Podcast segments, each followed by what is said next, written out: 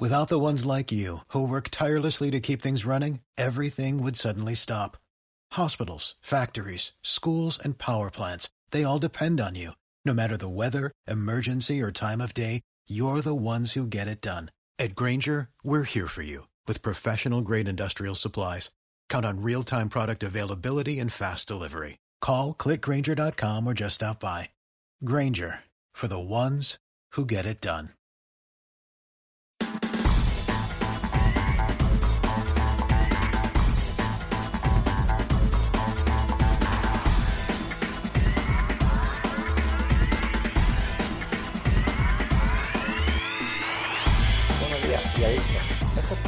En su episodio 95, un podcast donde Edu Vela y yo mismo se va a abrir. Te hablaremos sobre triatlón, su entrenamiento, nutrición, también materiales, entrevistas a deportistas y entrenadores, como es este caso. Y en definitiva, pues a todo aquello que rodea este apasionante mundo. Y bueno, eh, no doy más vueltas y voy a saludar a mi compi Edu. Edu, ¿qué pasa, tío? Buenos días. Buenos días, chaval, ¿cómo andamos? Has empezado un poco lento, ¿no? Eh, Te ha costado arrancar. Hostia, es que tengo la voz jodida, ¿no te das cuenta? Sí, Cuando he dicho sí. buenos días, triadictos, ahí me he notado yo que, que tengo la voz eh, complicada. Y es que antes de esto he estado grabando eh, otro un podcast que estoy preparando largo de, Mm. para, el, para el privado y, uf, y llevo la, la, la, la- la voz tomada ya. Bueno, ¿qué? ¿Qué pasa? ¿Cómo va? ¿Cómo va la cosa? ¿Qué tal la entrevista esa con Jorge? Que yo no pude estar ahí metido. Bueno, muy bien, muy bien, muy bien. Eh, para que la gente lo sepa, ayer fue exactamente cuando grabé con él. Eh, es un entrenador que la verdad que yo lo conozco desde hace bastantes años por red social. Ahora ha sido un poco, digamos, se ha dado a conocer un poquito más a, nivel de red social, ¿vale?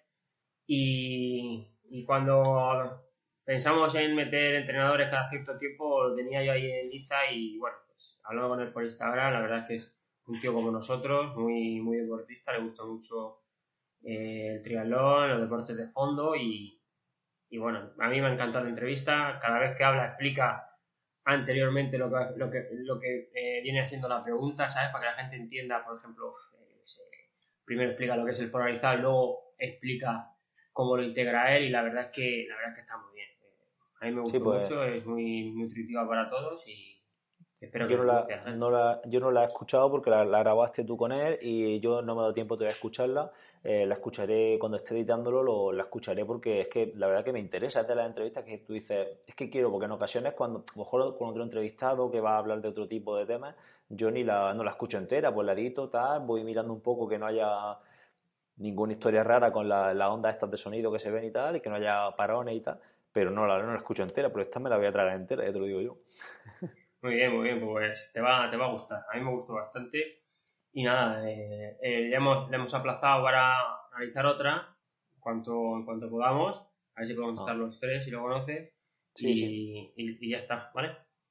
Perfecto, tío. Pues nada, hablando de entrevistas, eh, me entrevistó mm, nuestro sponsor, Doctor Will, Miguel ¿Ah, Ángel. sí? Sí, me bien. entrevistó en su podcast, creo que lo publicó, oye, bueno, cuando salga esto será viernes, la publicó el miércoles pasado, creo recordar, y, y nada, y muy bien, estuvimos ahí hablando un rato sobre entrenamiento, y si quieres aprovecho ya y lanzo la cuña sobre, sobre Doctor Will. Pues claro que sí. Claro, pues Dr. Will es nuestro sponsor, como sabéis. Este es el último episodio que, que estará con nosotros y a partir de la semana siguiente estamos ahí intentando cerrar otros otros nuevos patrocinadores. Y, y nada, ya sabéis que podéis entrar en drwill.es a través de su, del enlace que tenemos de su web en, en, nuestra, en las notas de nuestro programa. Entrar por ahí para que sepa que ves de nuestra parte. Y, y nada, ya sabéis que tiene ruedas de todo tipo, de, de, de carretera, de montaña, lenticulares, incluso asesoramiento personalizado, que esto para mí es lo más, lo más interesante. Muy bien. Y bueno, tío, pues, pues nada, si te parece, damos paso a la entrevista y luego echamos un rato en el off topic, ¿no? Me parece muy bien. Venga, mete, mete, mete la entrevista. Venga, hasta ahora. Hola a todos, eh, ya estamos aquí con una nueva entrevista. Hoy no puede estar Sebas con nosotros por problemas eh, laborales. Y nada, pues voy a, entrevistar hoy a Jorge Ortega, que mm, lo conocí a nivel de red social sobre todo, y un día me tiré al charco y, y me metí en una plataforma que usa él para, bueno, para, eh, pues que a nivel online nos explica diferentes cursos y demás, y, y la verdad es que me gustó mucho, que es una página web que se llama Sport Coach, Son dos aspectos que me gustan muchísimo de, los vídeos. Uno es la claridad de sus vídeos, que son cortos y al grano. Y lo último, eh, habla muchísimo de estudios recientes, compara con antiguos y eso también ayuda mucho. Así que voy a, dar, a saludar a Jorge, que está al otro lado del portátil. ¿Cómo está Jorge? Buenas tardes o buenos días. ¿Qué tal? Pues aquí estamos. Muy bien. Nada, pues aquí estamos, a ver si hacemos una buena entrevista. Explícate un poquito quién eres, por si alguien no te conoce, y, comenzamos. Bueno, pues nada, pues muchas gracias lo primero por invitarme a, este podcast, a esta entrevista. Y bueno, vamos a intentar clarificar un poquito todo lo referente a, desde mi punto de vista, de mi experiencia, al tema de la larga distancia triatlón. ¿Me preguntas qué soy? Pues, pues nada, un, un, apasionado más de los deportes de resistencia y, de, y del triatlón. Digamos que empecé con este, con esto, pues allá en el 2000, cuando ya acabé la licenciatura y acabé los cursos de entrenador de, superior de natación y, atletismo. Y a raíz de ahí, pues bueno, mientras me estaba sacando el entrenador de, de triatlón de nivel 3, junto con, empecé a llevar a tres, cuatro personas, amistades, eh, pues yo practiqué triatlón desde empecé, me había llamado mucho la atención pues dualones, triatlones sprint, triatlones olímpicos, acualones, todo lo que se me venía, lo que me iba viniendo. Luego acabé al final haciendo el medio Ironman, haciendo un Ironman, el Roth, allá en el 2009. Y bueno, digamos que mi época de deportista un poco machacón, pues acabó ahí, pues a raíz de unos eh, problemas que se solventaron eléctricos del corazón, que siempre hay que tener, hay que tener vigilancia ante eso. Y digamos que me tuve que reinventar. Y bueno, todo aquello que yo llevaba cuatro o cinco personas amigos por, por afición de entrenamiento, pues nada, pues empecé en el 2009 a saco con el tema de, del entrenamiento de triatlón, a actualizarme, hice hace unos años ya el máster de alto rendimiento y bueno, cursos constantemente. Estuve una época eh, colaborando mucho con, con GSE, con el Grupo Internacional de Entrenamiento de la Resistencia. Y bueno, fue una época muy, o es una época muy, muy bonita desde el punto de vista del entrenamiento. Y bueno, pues un poco es eso, el, resumen de, de mi evolución. Así que podemos decir que llevo enganchado a este tema pues 19 años. Y esto quiere decir que ya tengo mucha edad. Los títulos no quieren decir nada más que eso, que ya, que ya, uno, que ya no pasa de los 40. Son y, 19 años y los que quedan. Y pues esperemos que sí. Mientras, la, mientras siga esto gustando, pues seguiremos ahí.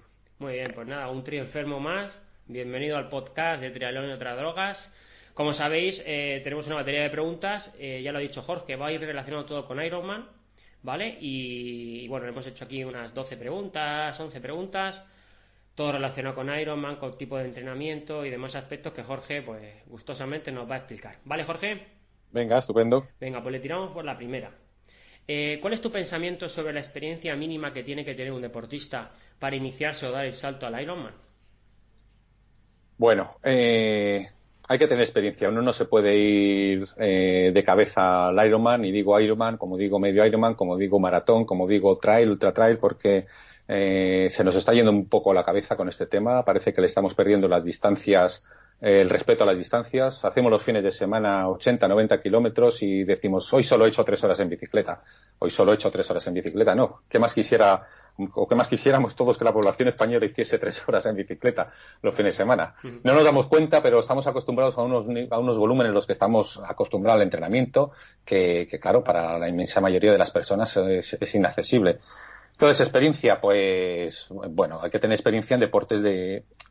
Hay dos vertientes. Yo por lo que, por lo que me llego de gente que me llega, o gente que ha hecho una evolución del triatlón, como pudo ser en momento mi caso, como puede ser el de muchísima gente, que ha estado haciendo sus sprints, sus olímpicos, eh, luego ha hecho quizá ya algún medio Ironman y se plantea pues un reto, eh, que es el, realizar este, este Ironman. Pues ha realizado una progresión eh, correcta, adecuada. Por otro lado, hay deportistas que quizá no son menos, pero también los hay, que quizá no han, no han tenido relación con el triatlón, eh, pero sí que tienen experiencias o han hecho cicloturistas, han sido ciclistas, mucho gente de, carreras populares, media maratón, maratón, y bueno, tienen, tienen eh, eh, en su cuerpo, digamos, esta, esta tolerancia, ¿sabes? esta capacidad de, entrenar y de, y de, resistir. Entonces, mm, al margen de saber nadar, no hay unos requisitos mínimos, pero sí que hay que aplicar un poco lo que es, lo que es la coherencia lo que es la coherencia para, para eso, para meterte en un reto como estos. Y una vez, una vez que, tengamos asumido, digamos, esas, eh, esa coherencia lógica, pues tener tiempo, tener tiempo, eh, esto es una oposición, es lógico, hay que meter, hay que, se necesita mucho tiempo, tener una motivación es clave, lógico también, y luego eh, tener capacidad de organización, que hay gente que, se cree que esto, pues nada, ya o corro y nado, tal, no, hay que tener mucha, mucha organización para llevar un trabajo de una oposición, digamos, de seis, ocho meses o, el tiempo que se considere eh, adecuado para preparar, digamos, este, este, reto. Correcto. Muy bien, y si te viene un deportista eh, con cero experiencia en lo que has dicho, de que venga rebotado a otro deporte o con la progresión que nos ha hablado de sprint olímpico o media distancia, y quiere su objetivo, su logro, su, su motivación es, o su reto es hacer un Ironman, ¿qué le harías? ¿Le ayudarías o le intentarías convencer que realice lo que dices tú, una progresión o que empiece a hacer... Claro.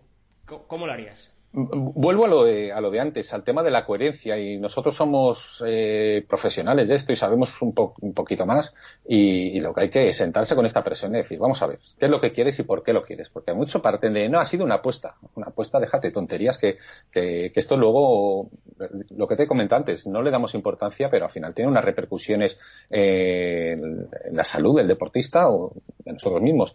Entonces, yo soy partidario de hablar con él, de plantearle las cosas, de cómo se deben de hacer y bueno, muchas veces ocurre que si no le coges tú le va a coger le va a coger otra persona y lo va a hacer igual peor, claro, pero mira, a mí me se me han dado casos de planteárseme hacer dos maratones en un, en un mes y yo le he dicho que no, que, lo siento, pero que, eso de hacer, aunque el segundo sea más suave por acompañar a un amigo, pero el hecho de en dos semanas, eran en 15 días, de plantearte dos maratones no es lógico, no es lógico. Eh, vamos, para un profesional, pues bueno, pero, para la gente amateur no tiene ninguna lógica y, intento hablarlo. Entonces, ¿qué vas a hacer? Le puedes, le puedes, proponer, ¿quieres estar cojo el resto de tu vida? claro, es que hay muchas cosas. que no, hay... dos en 15 días que igual no te pasa nada, que será lo más probable, pero, pero, pero pienso que como profesionales no, no debemos de entrar en ese juego y hay que explicar las cosas y los porqués y, bueno, y que hay que realizar una progresión, que es que no hay, no hay por qué tener prisa, que parece que hoy en día el que no ha hecho un Ironman no, no es nada. Sí, lo, importante, yo, y puntualizando ya este último, esta última pregunta, es eh, intentar explicar eh, siempre con relacionado con la salud. Al fin y al cabo, eh, somos deportistas amateur, como has dicho tú, si eres un profesional que vives de esto y que necesitas tener un patrocinio o, cualquier cosa y tienes que hacer dos maratones en un mes o en 15 días, pues tío, tírale porque comes de esto, o sea, vives de esto. Claro, Pero una persona amateur eh, que, eh, que al final la salud es lo, que tiene que, premiar, por mucho que intentes eh, trabajar preventivos con 100.000 cosas, si al final te metes una navaja por la espalda, te vas a hacer un agujero, eso es lo claro. Entonces hay que tirar siempre por la salud, creo yo, y al final esa, lo de la salud siempre toca toca el corazoncito de la gente. otros no, ¿eh? Otros dicen, sí, ya no, hay otro cabezón. Yo prefiero tener facitis plantar toda la vida. Bueno, pues no pasa nada. Sí, sí. Es que el tema es ese, que luego esto normalmente no da la cara a, los cuatro días, y entonces probablemente pues acabes de hacer el reto, pero claro, a la medida que va pasando el tiempo, pues al final eh, estas cosas mal hechas pues van dejando factura. Eso, eso no cabe duda. Muy bien. Bueno, y relacionado también con las primeras preguntas eh, y hablando de, del auge que tiene este deporte, ¿vale? Ha dado un, salto importante el triatlón hoy en día, la licencia se ha pegado, yo que estoy metido en toda la Federación Murciana, siempre que tenemos reuniones no, hablamos de lo mismo, ¿no? Un salto cuantitativo de licencias, que eso ayuda a los entrenadores como nosotros ¿Y tú te crees que ese salto que hemos dado es para quedarse o será pasajero y será una moda y luego pasaremos a ser los mismos de siempre en las mismas competiciones? Luego me das tu opinión también.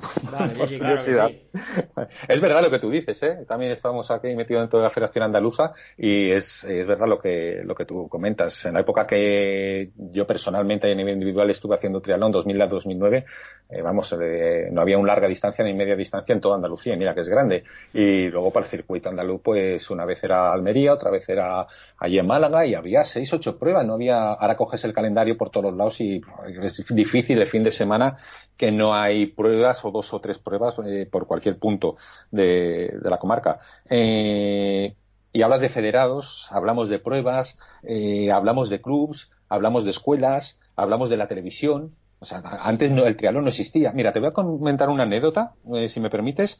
Eh, yo, bueno, yo no lo he comentado, pero eh, soy profesor de educación física en un instituto, entonces pues ahora hemos empezado hace 10 días y pues todos los, todos los años, desde, desde el principio, desde hace ya 19 años, de mi curso 19, pues el primer día comento que me digan los chavales un poquito el deporte que hace tal y aprovecho yo para meterle la cuña de, de que es el, del triatlón, si lo conocen, que yo practico triatlón, soy entrenador de triatlón, me gusta mucho, tal. Bueno, he notado, he notado, y específicamente en los últimos tres años, no más, que los niños de 12, 13, 14, 15 años saben lo que es el triatlón. Antes lo tenía que estar explicando siempre, lo que es la pizarra, las distancias, las diferentes sprint olímpicos, lo, las modalidades. Me decían, anda, ¿y tú haces eso? Y ahora no, ahora digo, bueno, eh, pues yo he practicado triatlón y soy entrenador y que me gusta mucho tal. ¿Conocéis? Sí, sí, sí, sí. ¿Y por qué lo conocéis? Uno lo han visto en la televisión, eh, ya la imagen de Mario Mola, la imagen de Javier, ya salen mucho en la televisión. Otros eh, conocen o su padre hace, conocen un vecino, ellos mismos ya en los pueblos tienen una escuela o incluso hay niños que ya han hecho eh, dualones de promoción que, se realizan. O sea, hay un trabajo ahí detrás que yo creo que, está siendo fructífero, eh, poquito a poquito. Y a lo que me dice, a lo que al final respondiendo, que me voy por los cerros de a tu pregunta, yo creo que esto ha quedado para quedarse, porque no, no es una cuestión únicamente del trialón. Eh, cada vez se hace más deporte. Antes, no sé por la zona de Murcia, pero por aquí antes había dos gimnasios, que íbamos cuatro, y ahora hay gimnasios por todos los lados. Eh, antes lo de las pruebas, maratones, media maratones, los trails, eh, los retos que se hacen. Hay, cada vez hay más y más gente enganchada. Bien o mal, eso ya están, pero están ahí. Pero están. Entonces yo creo que esto eh, va a quedar tanto en este deporte, en el triatlón, como en general. Yo creo que esto ha venido para quedarse y que no es ninguna moda, vamos. Sí, yo, yo pienso igual que tú. Yo creo que aparte de las federaciones están haciendo ahora mucho, como hablas tú, de las escuelas, no están fomentando mucho que salga gente joven de que los carcas como nosotros ya estamos por ahí, pero enseñando y que ven gente nueva, niños nuevos. Y bueno, hay que ver que aquí en Murciano Sergio Baster se ha ido fuera, creo que ha ido a Inglaterra a entrenar con la selección eh, británica ya, o sea, niño de 17 años. Estamos hablando que que es muy importante fomentarlo y como dices tú, yo creo que la televisión hace mucho y la publicidad en, líneas generales hace muchísimo. Entonces, mm. siempre y cuando haya toque ahí de televisión, va a haber publicidad y va a haber promoción. Muy bien. Bueno, pues vamos a entrar de lleno ya a las preguntas del millón, ¿vale? Todo relacionado con el entrenamiento. Venga. Eh, ¿Qué tipo de planificación usas? Aunque yo te sigo por red social y más o menos sé por dónde vamos. ¿Y cuál es la que mejor te ha resultado te ha dado o la que siempre sueles usar porque dices, bueno, este, este no lo conozco mucho, pero si lo uso así, este tipo de planificación, vamos a tener resultado?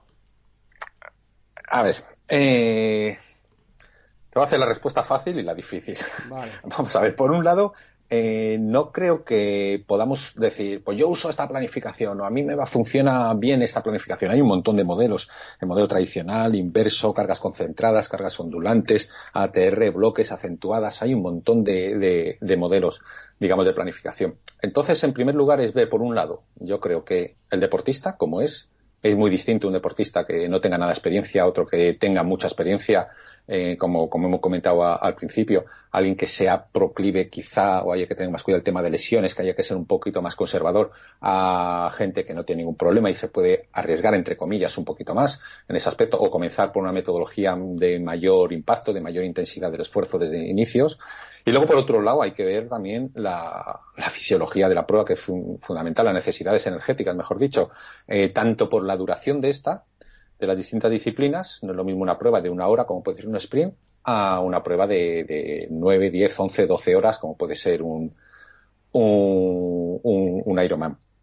Entonces, y luego también cómo se realiza dentro de, de, esta prueba de larga distancia eh, esta prueba de triatlón no es lo mismo también que sea de carácter homogéneo, como puede ser como la larga distancia, o que haya cambios diferentes de, ritmo, como, como es un sprint o un olímpico. Entonces, en base, digamos, conjugando estas, eh, estas dos grandes directrices, pues establecemos lo que es la, la planificación y los modelos, y sobre todo individualizando mucho no creo que se haga, o yo por lo menos no hacemos una, una planificación pura voy a hacer bloques y uno no hace bloques toda la temporada, voy a hacer tradicional y no hace tradicional, pero quizá hay un macrociclo o un inicio que hace una, luego puede mezclar otra, luego va.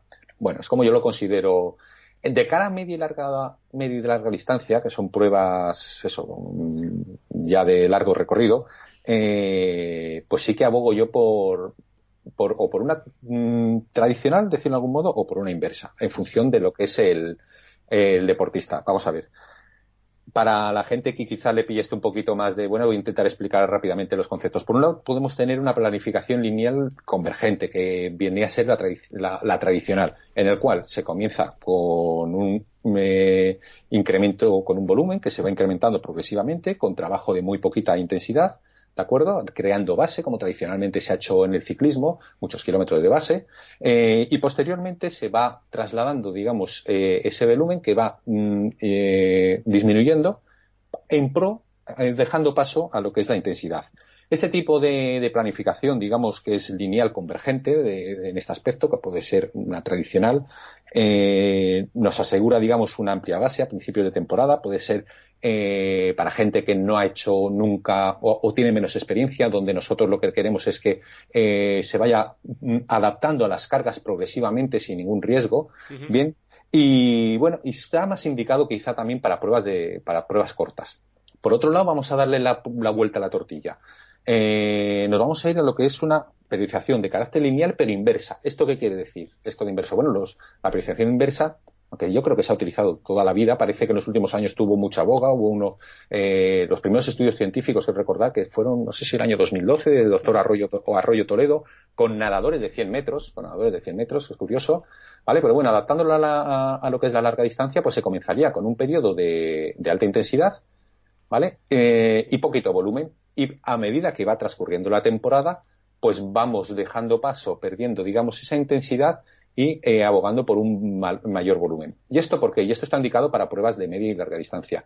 ¿vale? Y, y, cada día se está utilizando más y yo en, cuando veo que tengo oportunidad con un deportista eh, que ya tiene cierta experiencia y una vez lógicamente de haber hecho su periodo de base, su periodo de preparación, su adaptación anatómica que es fundamental, ¿vale? Pues, pues, pues abogo, me gusta mucho este tipo de periodización y me funciona muy bien. Eh, pero vuelvo nuevamente al tema, a, a la coherencia. es lógico la evolución.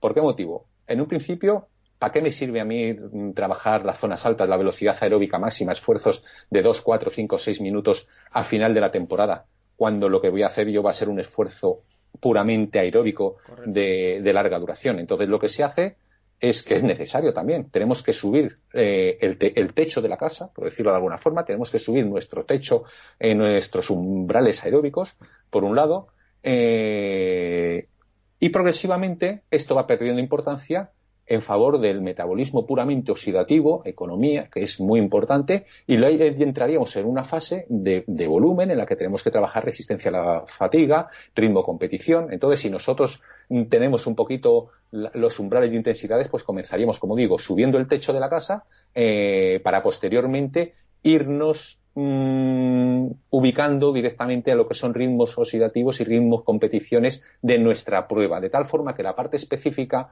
de nuestra preparación tengamos alto volumen, pero previamente habremos trabajado nuestros umbrales previamente, y alto volumen con baja y media intensidad y ritmo competición. Mm, creo que se me ha entendido, ¿no? Sí, sí, perfecto. Además, ese tipo de planificación eh, a nivel de, coco eh, viene muy bien, ¿no? Porque seis semanas antes, puede ser que estés haciendo un en la semana menos seis, para que lo entienda la gente, del Iron o menos siete, puede ser que estés haciendo un volumen tan alto que te ayude a coger una, una confianza para dentro de seis semanas, porque luego a lo mejor en, la semana menos cuatro, menos tres, empieza a hacer tapping y sueles bajar un poco ese nivel. Pero eh, es que como dices tú anteriormente, tú ese volumen lo metías seis meses antes, ¿vale? Entonces se te olvidaba, digamos, entre comillas, ¿no? Es decir, no llegabas tú con la suficiente certeza de decir, bueno, yo hace seis semanas corrí, me bajé a correr una hora y cuarto, por un ejemplo, una transición, y lo he aguantado bien para poder hacer media distancia o el, Ironman. Todo eso también ayuda a la hora de planificar. Claro, correcto. Sí, sí, da más confianza al deportista y luego, pero, pero no nos podemos eh, tirar todo el año haciendo esto. Hay momentos en los que uno tiene que entrenar a alta intensidad, incluso aunque vaya a hacer pruebas de 10 o 12 horas. Eh, ya depende, si uno va a luchar por las 8 o 9 horas, eh, tendrá, llegará, digamos, a unos límites de, de, trabajo de alta intensidad diferentes a que si alguien simplemente su reto es finalizar. Pero mm, tenemos que ir haciendo variaciones porque si no, eh, hay un principio de progresión, de adaptación, porque si no el cuerpo al final dice hasta aquí y ya no evoluciono. Claro, claro, se estanca, es como que te estancas, correcto, claro. Correcto. Muy bien. Eh, ¿Algo más? ¿O está bien? Yo sigo hablando si quieres. si tienes algo más preparado para, Pero no, no, bueno, sí, yo creo que ha quedado claro el tema. Ha quedado muy claro. Muy bien. Vale. Bueno, pues eh, siguiendo con tema de planificar y de trabajo, eh, los que te seguimos, ¿vale? Eh, sabemos que trabajas mucho con el HIT. Eh, explícanos cómo lo integras en una planificación.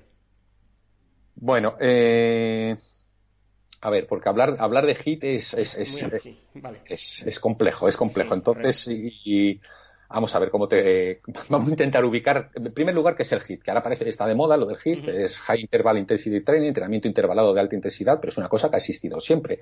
Eh, ¿En qué consiste? Pues la propia palabra más o menos lo dice. Realizar esfuerzos cortos, cortos que podemos hacer desde los 10-15 segundos hasta los 5 minutos, por decirlo de alguna manera, que se realizan a muy alta, alta intensidad, ¿vale? Que se realizan con una recuperación que esta puede ser completa o incompleta, y, que se, y que se repite en X determinado, un número de, determinado de series. ¿Vale? Eh, esto que, que, parece que ahora Gil para todo, que, es muy novedoso, lleva, lleva realizándose, pues mira, eh, Emil Zatopek, por ejemplo, pongo muchas veces el ejemplo, que fue Helsinki 52, creo que fue, que fue, ganó en las Olimpiadas los 5.000, los 10.000, el maratón, tiene siete euros olímpicos. Eh, se dice que comenzó con él en cuanto a los deportistas lo que es el entrenamiento intervalado de alta intensidad. Él su, filosofía, que tiene una parte, una frase muy bonita que a mí me gusta mucho, que lo resume muy bien, es yo ya sé correr despacio, eh, lo que tengo que hacer es correr, aprender a correr rápido. Estamos hablando de una persona de maratón, ¿eh? Eh, que esto va también muy, en correlación con, la planificación que hemos hablado en Versa, con el entrenamiento polarizado, que luego podemos hablar también si quieres un poco.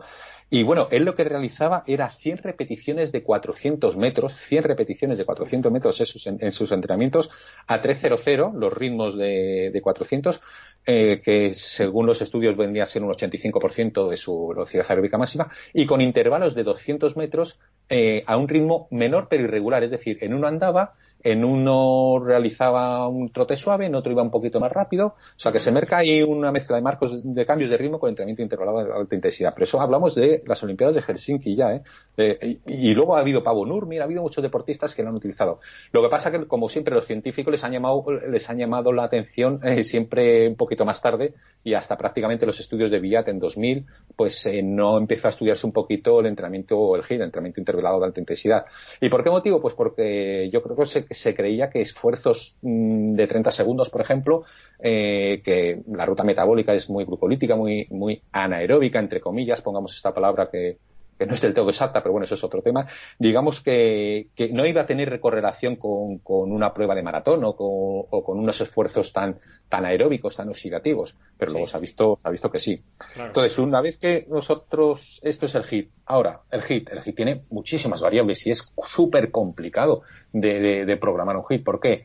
Porque tú cuando vas a correr, a hacer carrera continua, pues dices voy a correr 60 minutos o a tanto a tanta frecuencia cardíaca, a tanto ritmo, o voy a hacer dos horas, mm, ya está. Pero en un entrenamiento de, de tenemos por un lado que conocer la duración de la serie, eh, tenemos el descanso de la serie, serie, a qué intensidad voy a realizar esta serie, a qué intensidad voy a realizar el descanso, cuántos bloques voy a repetir, cuántas repeticiones en cada bloque. O sea, al final hay un montón de variables que hace que que a la hora de diseñarlas y luego, sobre todo, de saber los efectos, los efectos que, que va a tener de cara al organismo, pues, pues, pues varíe mucho. ¿Vale? Ahora, al final me recuerda la pregunta y te, y te la respondo. Pasa que mm, quiero ubicar un poquito lo que es esto para aclararlo un poco.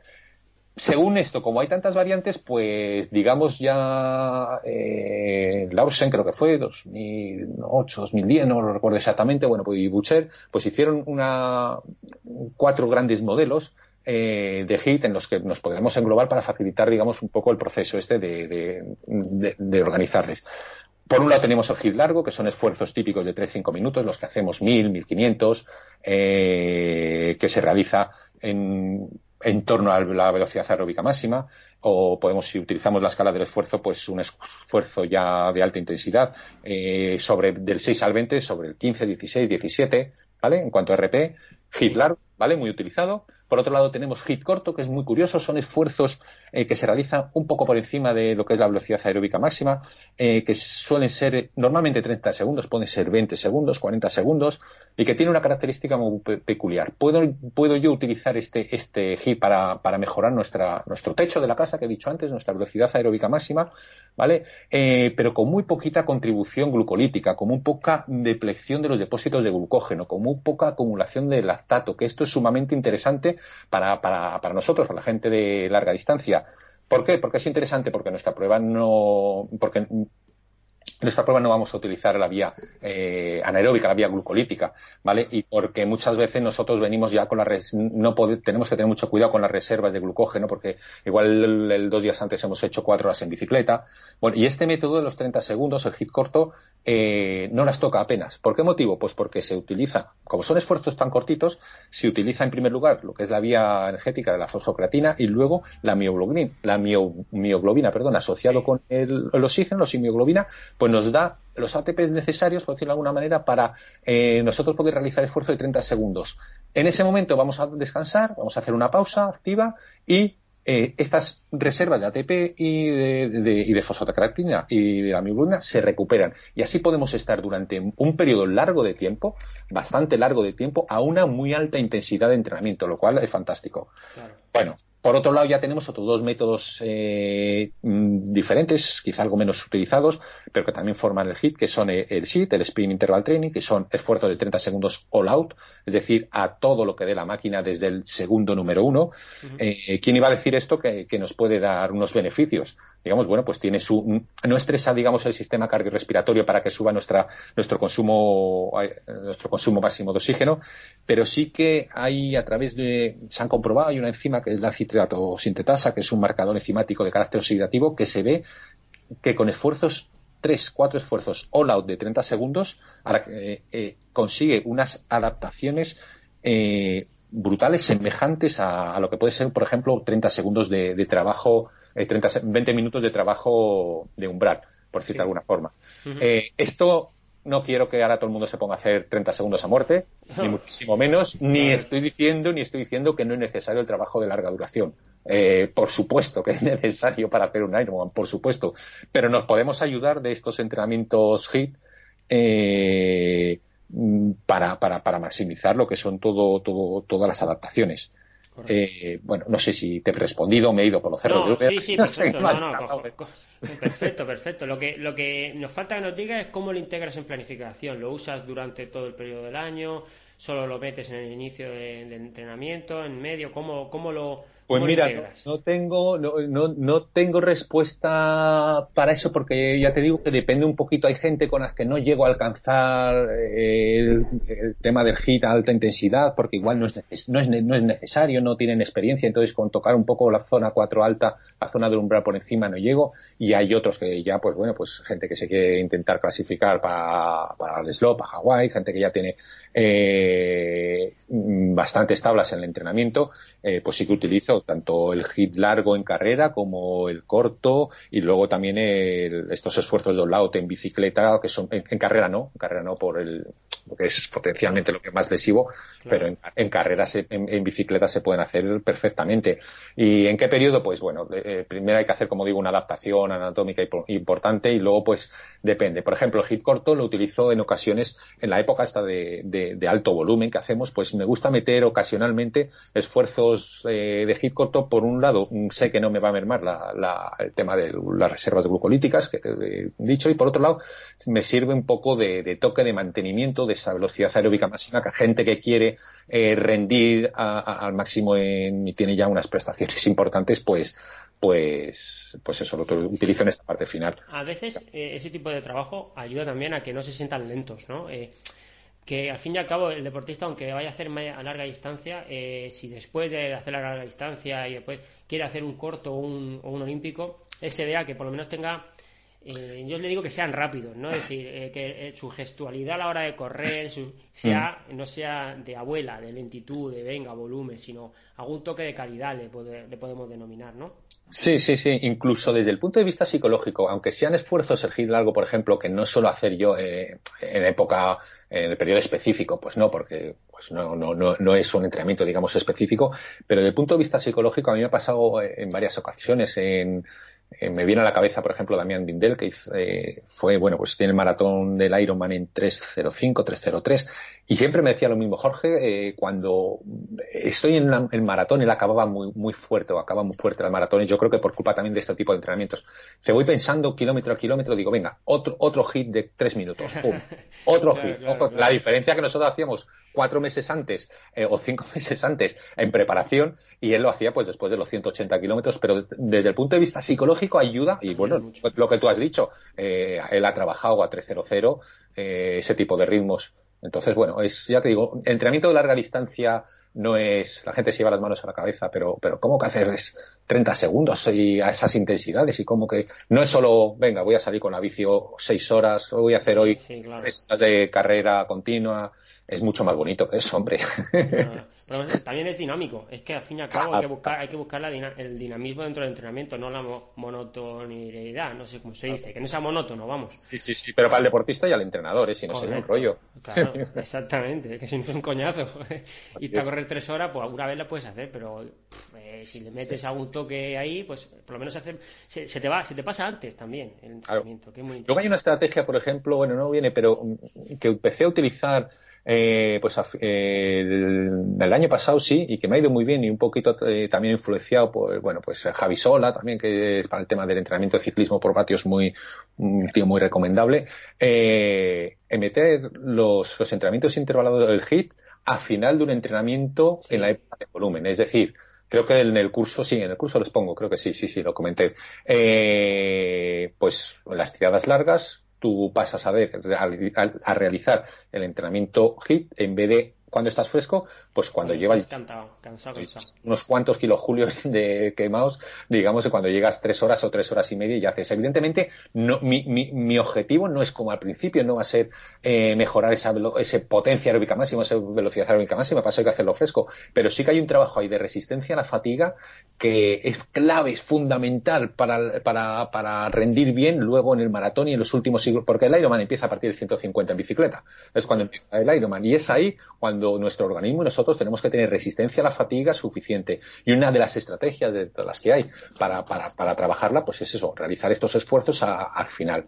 Y bueno, pues eh, hay una, eh, se va observando a través de los softwares que utilizamos, el VK4 o el 5, como eh, la pérdida de potencia generada en estos últimos esfuerzos, desde de un año para otro, de inicio de la temporada final, pues es mucho menor. ¿Qué quiere decir esto? Que, que a medida que yo soy capaz ha pasado el tiempo y soy capaz de perder muchos menos vatios a una determinada potencia.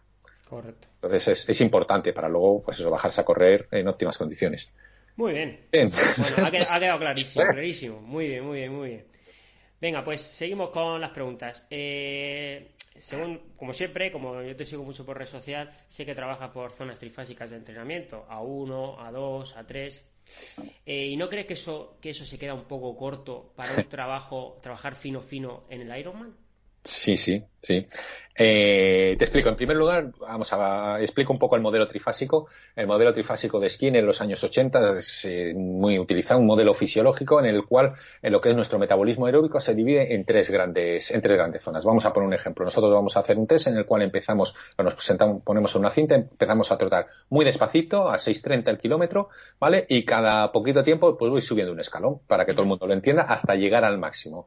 Bien, eh, nuestro cuerpo va a pasar por una serie de fases. Eh, al principio pues, va a tener una fase de total, de total estabilidad eh, y luego va a llegar un momento en el que va a haber mm, que se llama el, umbral aeróbico en el que va a haber un incremento de pequeño incremento de la acumulación de lactato. Va, las fibras 2 se van a incorporar eh, pero nuestro organismo, digamos, para, se van a incorporar para poder ejercer eh, eh, ese esfuerzo, esa extra que estamos necesitando. Pero nuestro organismo tiene, los mecanismos suficientes, unos mecanismos tampón que se, que se dice, que va a centrifugar ese, esa acidez, ese lactato, podemos decir, de tal forma que podemos seguir incrementando nuestra intensidad sin mayor problema. Va a llegar un momento que, de, es el umbral anaeróbico, vuelvo a decirlo de anaeróbico entre comillas, porque no hay ningún proceso dentro de la biología humana que se realice en anaerobisis, es decir, en ausencia de oxígeno, pero bueno, para que lo entienda, o máximo lactato en estado estable, hay un punto ahí en el que ya si nosotros queremos mm, pedir más y correr más, generar más potencia, pues vamos a tener que eh, buscar otro metabolismo aparte del puramente oxidativo, que ya es el glucolítico o el anaeróbico.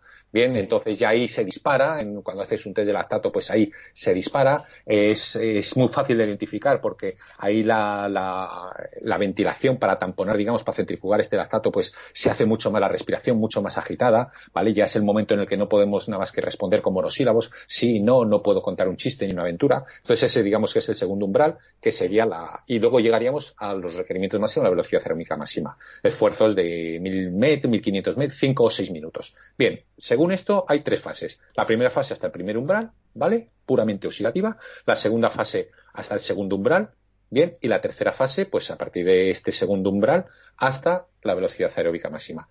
Me preguntas eh, si esto se queda corto. Eh, yo utilizo. correcto. Sí, para ello y extensible a todo. Yo utilizo, digamos, este, este modelo de manera didáctica. Eh, quizá me lo preguntes eh, por, el, por el curso porque, lo, lo, comento y tal. Claro, ten en cuenta que si eh, hablar de zonas de entrenamiento nos podemos hacemos una charla si quieres otro día de zonas de entrenamiento. También un tema que me encanta también.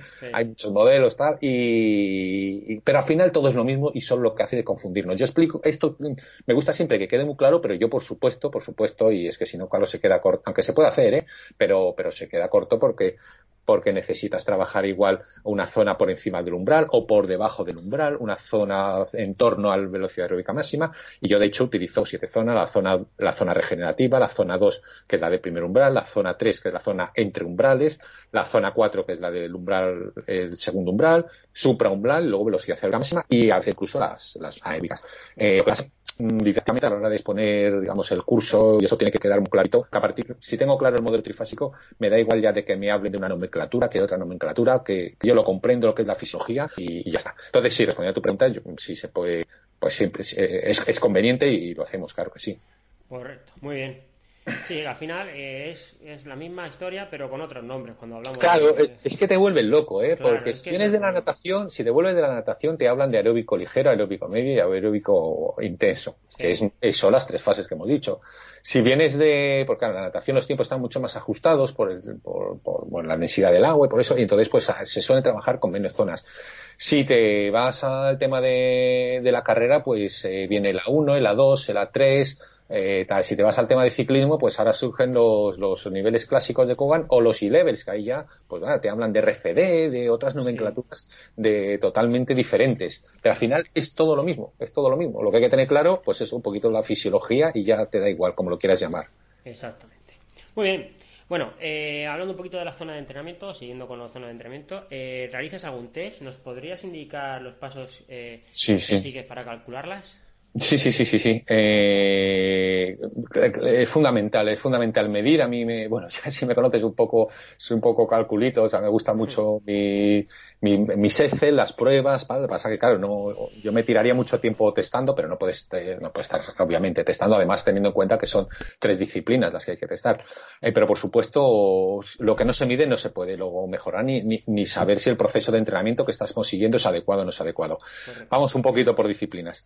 Eh, en la natación, la natación, pues, bueno, pues hay te voy a resumir porque si no nos podemos yo lo que utilizo es el test de la velocidad crítica de nado. De la velocidad crítica que me gusta hacerlo de las tres de tres distancias. La velocidad crítica la podemos asemejar a asemejar no es lo mismo pero lo podemos asemejar al segundo umbral que de cara con entrenador que para el día a día y para entrenar pues me vale. No nos podemos pelear que si está por encima, que si por debajo, que si no es exacta, pero lo que hay que buscar es practicidad. No somos científicos, es mi punto de vista. Entonces lo que hago es un test de 200, de 400 y de 800. ¿Y por qué no hago solo 200 y 400? Porque, por dos, por varios aspectos. Si hago solo 200 y 400 y con eso pues eh, hay una formulita que está por internet muy facilita y te puedes salir de la velocidad crítica, eh, mm, es un, es son distancias demasiado cortas en la, y, se va a tener, y se va a tender a sobrevalorar, digamos, lo que es sobreestimar el, este segundo umbral. En cambio, si metemos por un, el 800, eh, eh, va a corregir, digamos, si vamos a tener este segundo umbral, esta velocidad crítica mucho más acertada bajo mi punto de vista. Y por otro lado, voy a tener también una referencia muy buena eh, de cara a cómo funciona este deportista en, ya un poquito largas distancias, en esfuerzos largos mayores. ¿Vale? Porque hay veces que, quizá técnicamente pues son capaces de aguantar un 200, son gente con fuerza igual, pero luego en el 800 se derrumban. Entonces, pues se ve, se ve también si hay, si hay que trabajar más la parte, digamos, más aeróbica o más por debajo. ¿Vale? Eh, ciclismo, eh, natación. Eh, ciclismo, bueno, pues ciclismo, mm, yo personalmente he utilizado los programas estos de VK4 y entonces pues es cuestión de tener la curva de la curva de potencia actualizada y realizando esfuerzos máximos, eh, a uno les encanta y a otro no les gusta tanto, de, de diferentes zonas, de diferentes, de diferentes puntos de la curva, de 5 segundos, de 10 minutos, de 15. Si no, si no tiene, lo suyo sería pues hacer por lo menos un test de mm, inferior a 10 minutos, se suele coger un 5 minutos y otro eh, superior a 15, se suele coger 20 minutos. Y con esto estimar más o menos lo que es eh, la potencia crítica o el FTP o como nos guste llamarlo. y, una, pregunta y una pregunta de la bicicleta. Eh, el test que harías de FTP lo harías con la cabra, ¿no? Hablando de Ironman, ¿vale? Y, tendrías en cuenta la prueba, es decir, si la prueba es Niza, sabemos que el FTP tendremos que trabajarlo pues ¿vale? en encuesta, intentamos hacerlo pues, los 20 minutos que dices tú, pero subiendo, ¿no? Sí. Pero si es llano, llano, llano, como puede ser, yo no sé, Sevilla creo que es llana, ¿vale? El, medio de Sevilla. Es que ahora mismo no caigo uno. uno bueno, bueno. Hay, hay, bueno, uno que tenga un sí, de nivel, que eso no es que sea. ¿Lo harías un test eso de 20 minutos en llano?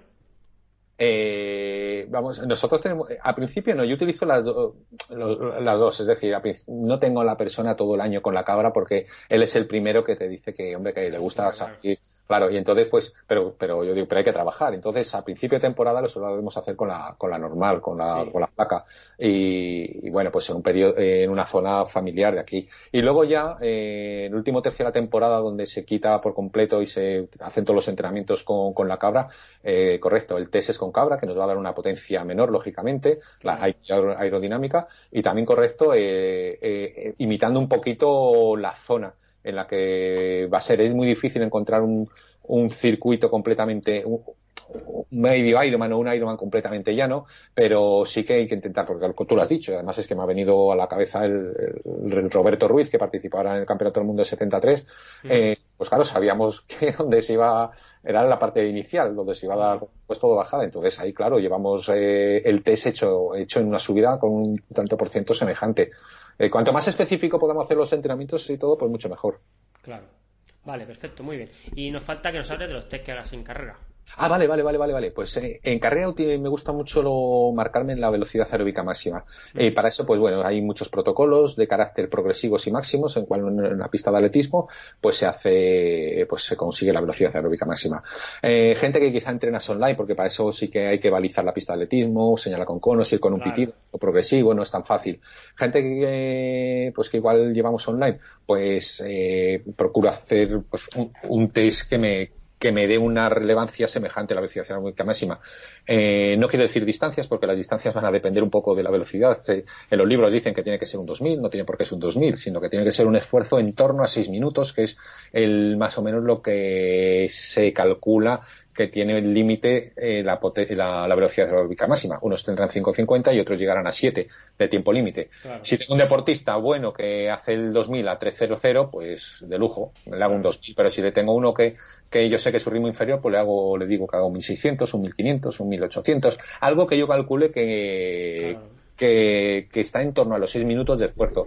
Eso me va a dar lo que es aproximadamente el 100% de la velocidad aeróbica máxima y a partir de ahí pues es fácil. Ya con los entrenamientos y luego alguna competición de 10K pues se van ajustando un poquito la zona. No, no es tan complicado como a veces nos, nos creemos o, nos dejamos hacerlo. Luego, luego eh, durante la temporada, como dices tú, hilas un poco más, un, un, 10-10K y lo vas a sacar, sacas umbral y todo eso. evolucionando, correcto. Sí, Y el deportista luego también se va conociendo y es importante que no solo vaya, o solo vaya con los vatios, o solo vaya con, con el pulso, o solo vaya, bueno, eso ya creo que me ibas a preguntar luego. Sí, muy bien. Vale, pues seguimos. Eh, y ya la última pregunta acerca de todo el tema que llevamos hablando. Eh, seguimos con el HIT, ¿vale? Esta metodología se integra bien en una planificación basada en la, metodología, polarizada, ¿vale? Sí. ¿Puede decirnos qué ventajas tiene a nivel fisiológico entre el polarizado y para qué disciplinas piensas que sería más útil? No sé si me he explicado bien. Sí, sí, más, mm, sí, un poco. No es fácil, ¿eh? No es fácil porque, porque bueno, la, misma comunidad científica, por decirlo de alguna forma, no se pone de acuerdo. Y bueno, yo siempre digo una frase que me gustó mucho del profesor Navarro, que para una final olímpica, hay, si han llegado ocho a una final olímpica, hay ocho formas de llegar a ella, hay ocho formas de entrenamiento, ¿vale? Entonces, eh, yo te voy a exponer mi punto de vista, ¿vale? Y voy a dejar los datos y luego, pues, se juzgue cada uno y eso. Eh, el entrenamiento polarizado, por un lado, hay dos grandes Mm, formas de distribuir lo que es la intensidad de entrenamiento. Un lado es el modelo polarizado y otro modelo entre umbrales. El modelo polarizado lo que dice que hay que trabajar mucho la zona, eh, el techo de la casa, el techo, digamos, la zona eh, velocidad aeróbica máxima por encima, junto con junto con ritmos muy lentos, ¿vale? Y eh, independientemente de la distancia que vayas a hacer. entrenamiento polarizado, la prueba palabra lo indica. Y el entrenamiento al umbral dice lo contrario, que hay que utilizar sobre todo la zona central de nuestra franja, digamos, fisiológica de entrenamiento. Bien, yo creo que eh, no tiene que ser o uno u otro. Hay detractores y defensores. Lo voy a intentar explicar un poquito más. Mm, todas, todas zonas tienen su, todas las fases y todas las zonas tienen sus beneficios y, necesidad de entrenar, bajo mi punto de vista. La fase primera, hasta el umbral, el correr despacio, el hacer entrenamientos despacio, eso es, nos da eficiencia, nos da economía, eh, nos ayuda a desarrollar, que es fundamental también a larga distancia, lo que se llama la beta oxidación de los ácidos grasos. Lo que, lo que pasa que ha sido, por un lado ha sido demonizada, o sea, es kilómetros basura, no son kilómetros basura, son kilómetros muy, muy necesarios. Y por otro lado, el deportista no sabe, o no, sabemos, me incluyo, el primero, eh, ir despacio, cada uno al ritmo que tenga que ir. Pero no hay una salida en grupeta que se haga despacio. No hay una carrera continua que, que, se haga despacio, porque a todo al final, pero luego llegamos a un error que ahora vamos a explicar. Entonces, hay que aprender a despacio y es fundamental por lo que he dicho. Eh, la zona de FATMA, la zona de oxidación de los ácidos grasos y nosotros no tenemos que enseñar a nuestro cuerpo, a nuestro organismo, a que tire de ellos para que luego, cuando sea necesario de verdad en la maratón, pues tengamos glucógeno y no sea al revés. ¿Vale? Tenemos una fase, la fase 2, acordarse el modelo trifásico este. Eh, también es necesario porque ahí vamos a tener adaptaciones eh, centrales de carácter ventriculares, adaptaciones periféricas, vamos a desplazar el segundo umbral, que es muy importante, el FTP, el, segundo umbral, el FTP, lo vamos a conseguir desplazando. Es una zona en la que vamos a trabajar la resistencia a la fatiga, es una zona de competición normalmente, ya sea un poquito por abajo, pero es una zona en la que los la gente un poquito más nivel pues es en la zona que, compite. Y bueno pues aquí tenemos extremos desde eh, fisiólogos como Sarkey en el libro que de eh, fisiología deportiva para entrenadores donde dice que es un pozo negro en el que no hay que entrar nunca ¿Vale? ¿Por qué? Porque, porque sobrecita mucho el, sistema nervioso simpático y a otros como Andrew Cuban, por ejemplo, en la, que denominan punto dulce. Punto dulce, pues que es una zona que, que, una persona es capaz de acumular mucho volumen de entrenamiento a una intensidad media, que es correcto. ¿Vale? También. Eh, ¿Qué pasa? Que si entrenas mucha intensidad, ¿qué es lo que pasa con la grupeta? Si es que tengo con eso una pelea perdida, pero bueno. Está perdida ya. eh, yo entreno y claro, me pongo fuerte, lógico, al principio pues me pongo, me pongo, me pongo fuerte y es efectivo hasta que, hasta que deja de serlo. Hasta que a de serlo llega un momento en que mi cuerpo ya necesita más, necesita ese estímulo superior, superior porque llega un momento en que deja, deja de mejorar y entonces es lo que pasa a muchos ciclistas de grupetas que intentan estar todo el año bien haciendo las salidas, te lo pasas muy bien, no digo que no, ¿eh? pero si buscamos mejorar el rendimiento hay que establecer eh, momentos y fases. Y bueno, y luego la, la, fase 3 que ya la he explicado un poquito, que es la fase donde meteríamos eh, el hit y se produce eh, todas las adaptaciones, estas complejas, complejas de explicar. Bien, como digo, el modelo de entre umbrales mm, trabaja sobre todo la zona central. El modelo eh, de polarizado nos dice que tenemos que hacer un 80% despacito, a ritmo aeróbico, y un 20% de alta intensidad, de alta intensidad.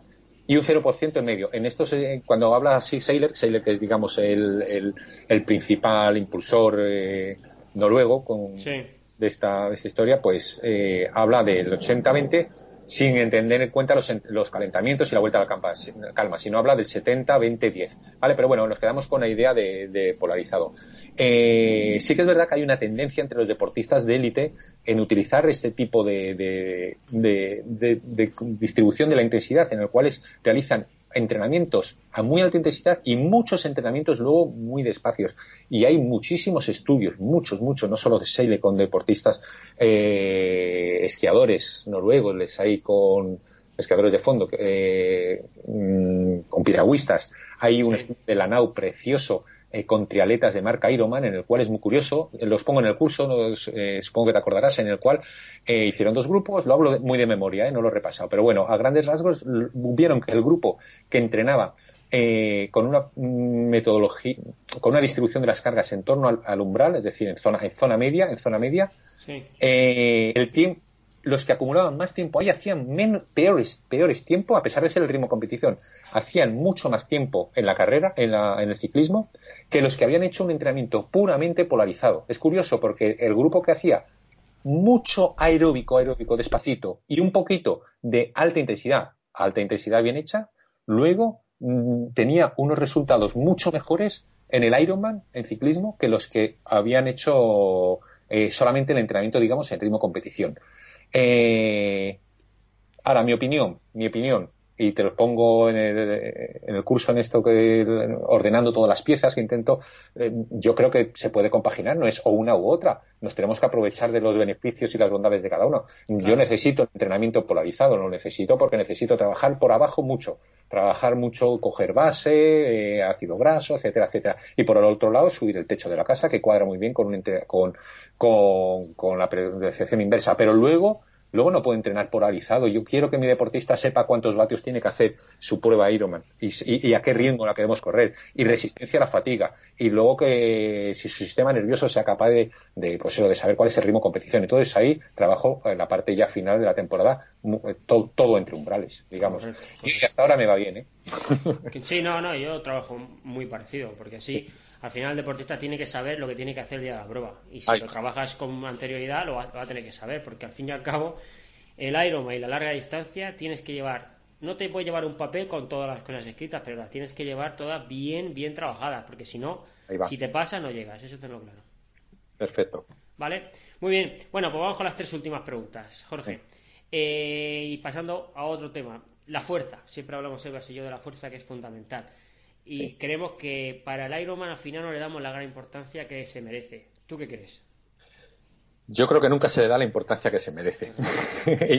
y, entre entrenadores, bueno, yo creo que ya está, ya por lo menos los que pienso que estamos más formados sí la defendemos, pero a nivel popular no hace fuerza nadie, nadie, nadie, nadie, nadie, nadie. Eh, hay que hacer fuerza sí o sí. Los beneficios de la fuerza son brutales. Es que yo creo que no, no nos gusta. Yo sé que no nos gusta a los que estamos eh, deportistas al aire libre meternos al gimnasio, pero vamos, que no hace falta con media hora, dos, tres días a la semana, mm, es suficiente, bien hecha, bien realizada. Eh, y los beneficios son brutales. Nos disminuye el riesgo de lesiones, porque recordemos que en una prueba de estas, lo fundamental es la continuidad, el principio de continuidad y no lesionarse. Y tenemos que partir de la fuerza para eso. Nos va a aumentar nuestra eficacia, nuestra eficiencia del, del gesto. Nos va a mejorar el stiffness, esa rigidez eh, musculotendinosa que nos va a mejorar nuestra economía luego de carrera. Nos mejorar la, la aplicabilidad de nuestra fuerza. Si nuestra nuestra fuerza va a aumentar, luego la fuerza aplicada, pues eh, en el gesto también, también va a aumentar. La fuerza no hace lento la fuerza no nos va a hipertrofiar si lo hacemos bien. Eh, vamos a encontrar que vamos a tener para una misma consumo de oxígeno unas velocidades aeróbicas mucho mayores por todo esto. O sea, mm, no, es irrefutable, es innegociable. Yo siempre digo cuando les monto las, sesiones de entrenamiento, ya cuando llevan un tiempo, pues ya me conocen y saben lo que no tienen que hacer.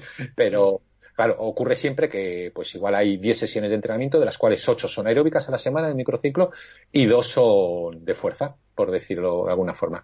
Pues resulta que luego hablo training peaks y las rojas, las que no ha podido hacer el deportista, eh, son, las dos de fuerza. Y le llamo y digo, vamos a ver, eh, mm, no me quites, si tienes, si tenemos 10, 12 horas aeróbicas o 10 horas aeróbicas a la semana, no me quites las dos trocitos de media hora que te he puesto. No es que, claro, es que, quítame otra, quítame la salida en bicicleta del domingo con el grupo si, si, la haces, o quítame, pero no me quites las dos de fuerza porque hay mucha diferencia. Ahora bien, voy a decir una cosa que quiero que se me entienda. Estamos entre un deporte de resistencia puro, de ultra resistencia. ¿Vale? La fuerza lo es todo, pero entre comillas, nosotros tenemos que trabajar la fuerza de la forma que nos beneficie para la resistencia, porque son dos capacidades un poco antagónicas entre sí y tampoco me puedo volver loco. Es decir, estamos a un deporte de, de ultra resistencia puro con necesidades de fuerza bajas. Tengo que trabajar la fuerza sí o sí pero llevándola a mi terreno, beneficiando hacia mí. ¿vale? ¿Cómo? Buscando que no haya interferencias. ¿Cómo? Eh, muy poquito peso. No jamás debo de llegar al fallo muscular, un carácter del esfuerzo bajo. ¿Vale? Habrá fases de fuerza máxima, correcto, pero eso, no, pero eso no supone que yo tenga que acabar machacón y llegar al fallo muscular. No, es que luego es que viene por aquí también a la segunda vez, sí hago fuerza, y yo les pongo, pues mira, yo lo utilizo mucho carácter de esfuerzo, pues de 20 repeticiones posibles haces 8 o 10 y te escriben, tengo unas agujetas imposible, imposible. Si tú te quedas con el 50% de las repeticiones posibles ejecutadas de las que tú puedes hacer, eh, tus niveles de fuerza van a aumentar y no te va a crear ninguna interferencia para el entrenamiento posterior, que es el que nos interesa. Hay muchas estrategias y de esto, bueno, tengo en la cabeza pensado también un mini, un mini curso, un mini webinar sobre cómo aprovechar esto. Eh, no, no, no, no, realizar entrenamientos eh, con carácter excéntrico posteriormente, es decir, de carrera. Si tengo que mezclar, eh, separar las sesiones al máximo, si tengo que utilizarlas, y si tengo que juntarlas, porque a veces en triatlón hay que juntarlas, pues intentar que sea de ciclismo, que tiene un carácter más concéntrico, de natación, y si es de carrera, que sea eh, 30 minutitos eh, aeróbico ligero. Bueno, pues hay una serie de estrategias que para trabajar la fuerza sí o sí, pero llevándonos a nuestro terreno y beneficiándonos a la resistencia. Correcto. Muy bien, pues ha quedado bastante claro. No, no voy a aportar nada porque ya lo conocen ya. Nosotros hablamos mucho de eso, somos muy pesados en eso, en esos ámbitos. Muy bien. Bueno, eh, la penúltima. Eh, ¿Trabajas vatios en bici, pulso, RPE, todo, nada, pulso? ¿Cómo lo haces? Más o menos ya lo has explicado, pero dale un toque ahí. todo, todo, todo, todo. No me gusta un deportista pulso dependiente, que está pendiente del pulso, y tampoco quiero el vatio dependiente. Y cada día, cada día más, fíjate lo que te voy a decir, me estoy tirando más hacia la RPE hacia la sensación del esfuerzo. Eh, mm, pero no es para nada me quito las anteriores, ¿eh? Vamos, hay que, eh, los vatios son los vatios y eso, y hay, y hay, y hay entrenamientos en los que van, van a misa y hay que sacarlos sí o sí porque a mí me interesa. Y en otros no. Y en otros quizá digo pues comienza con estos vatios pero luego vas a seguir la frecuencia cardíaca que tiene un fenómeno que se llama deriva que te va a ir pues vas a controlarlo vale no, hoy no quiero que se te vaya. Y, cómo lo hago pues mira vete también la, te miras el pulso y la sensación de esfuerzo eh, que vaya otro día no sales, yo quiero un rodaje aeróbico y, dejas el reloj en casa. Porque hay gente que se obsesiona mucho. Y luego falla, sí, sí. Y es que luego fallan también las competiciones, los, los vatios y todo. Y bueno, pues hay, hay que tener, si uno es, mm, con el tiempo, uno tiene que saber capaz de asociar perfectamente el pulso que lleva con el ritmo o los vatios y con su sensación de esfuerzo y, eh, y, y, saber si va a umbral o no va a umbral. Eso no es difícil, eso con un poquito de ayuda y de interés uno mismo y, mm, se consigue. Y es lo ideal, que el deportista se conozca. Al final es un cóctel. Si el cóctel lo metes todo, está bueno. Es que son, cargas diferentes. Por un lado, la, carga, la carga interna eh, y luego la, carga externa y la carga interna hay que atenderla. Lo que pasa que la, eh, la frecuencia cardíaca pues tiene mucho mm, muchos problemas. Eh, me puede variar si no he tenido si no he tenido una nutrición adecuada me va a variar, si no he dormido bien o me he tomado café me va a variar, si tengo un problema me he enfadado con mi mujer me va a variar eh, y luego hay esfuerzos de HIT donde no se puede muchas veces seguir la frecuencia cardíaca o esfuerzos. No, llega a subir del todo, claro. Entonces eso no hoy no va a subir el pulso, vale, y me alegro que me lo digas, pero vamos a ver cómo funciona, vamos a revisar, pero, pero, pero ya está, no pasa nada, no pasa nada.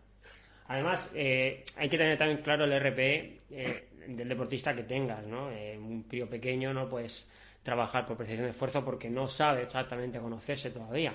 Gente que empieza de cero tampoco se conoce, no sabe cómo cuando cómo tiene que llegar el cuerpo, cómo nota el cuerpo cuando está en umbral, en un umbral, en el ventilatorio 1, en el 2, o está por encima. Eso es que la experiencia. Entonces, si empiezas a trabajar por pulso y le puedes enseñar a trabajar luego por percepción, pues va a tener un una experiencia mucho más gratificante a la de hacer deporte. Eso está claro.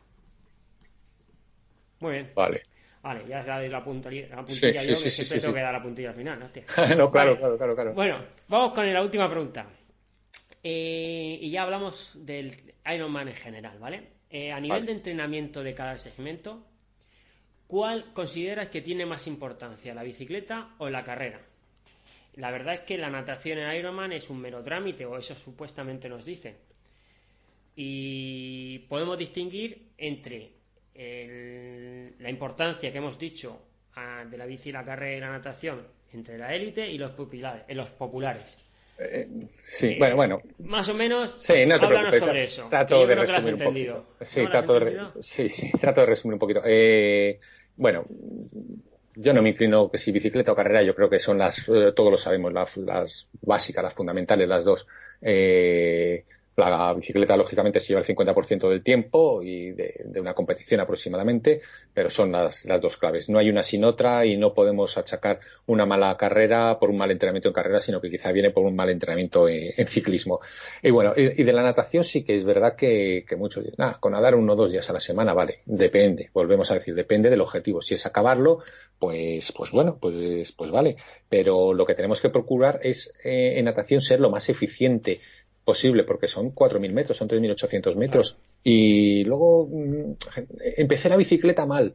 No sé qué me pasó. Pues, ¿qué te pasó? Pues que te ha generado una, una natación, una fatiga extra que luego mm, no estás acostumbrado y que luego pues te ha dejado factura en la bicicleta. O sea que el triatlón empieza, empieza al comenzar. Eh, tenemos que buscar eso, que no me genere, por lo menos para, para los que tienen un objetivo más, más popular, eh, que no ser eficiente eh, y que no nos genere, digamos, ese cansancio extra. Ahora bien, si yo quiero luchar un poquito por el slot, eh, por las plazas y por todo esto, eh, a, tope. Hay que equilibrar las disciplinas, los, entrenamientos. Eh, ahora estoy haciendo, mm, de cara vamos a sacar la segunda edición del curso y estoy haciendo un capítulo extra, que lo tendréis también los que habéis estado en, la primera edición, que es sobre los ejemplos de entrenamientos, tanto de élite como de gente más popular, tanto hechos por mí como de Frodeno y otros que he podido ir encontrando por ahí. Bueno, pues las disciplinas están muy, muy, muy equilibradas. Y es que yo no me puedo, no puedo eh, permitirme el lujo de perder 10 minutos en la natación si yo luego quiero quedar entre los cinco primeros para conseguir el slot. No puedo salir el 150. No, es que es muy largo. Ya, ya, pero es que ahí todos andan. ahí todos andan.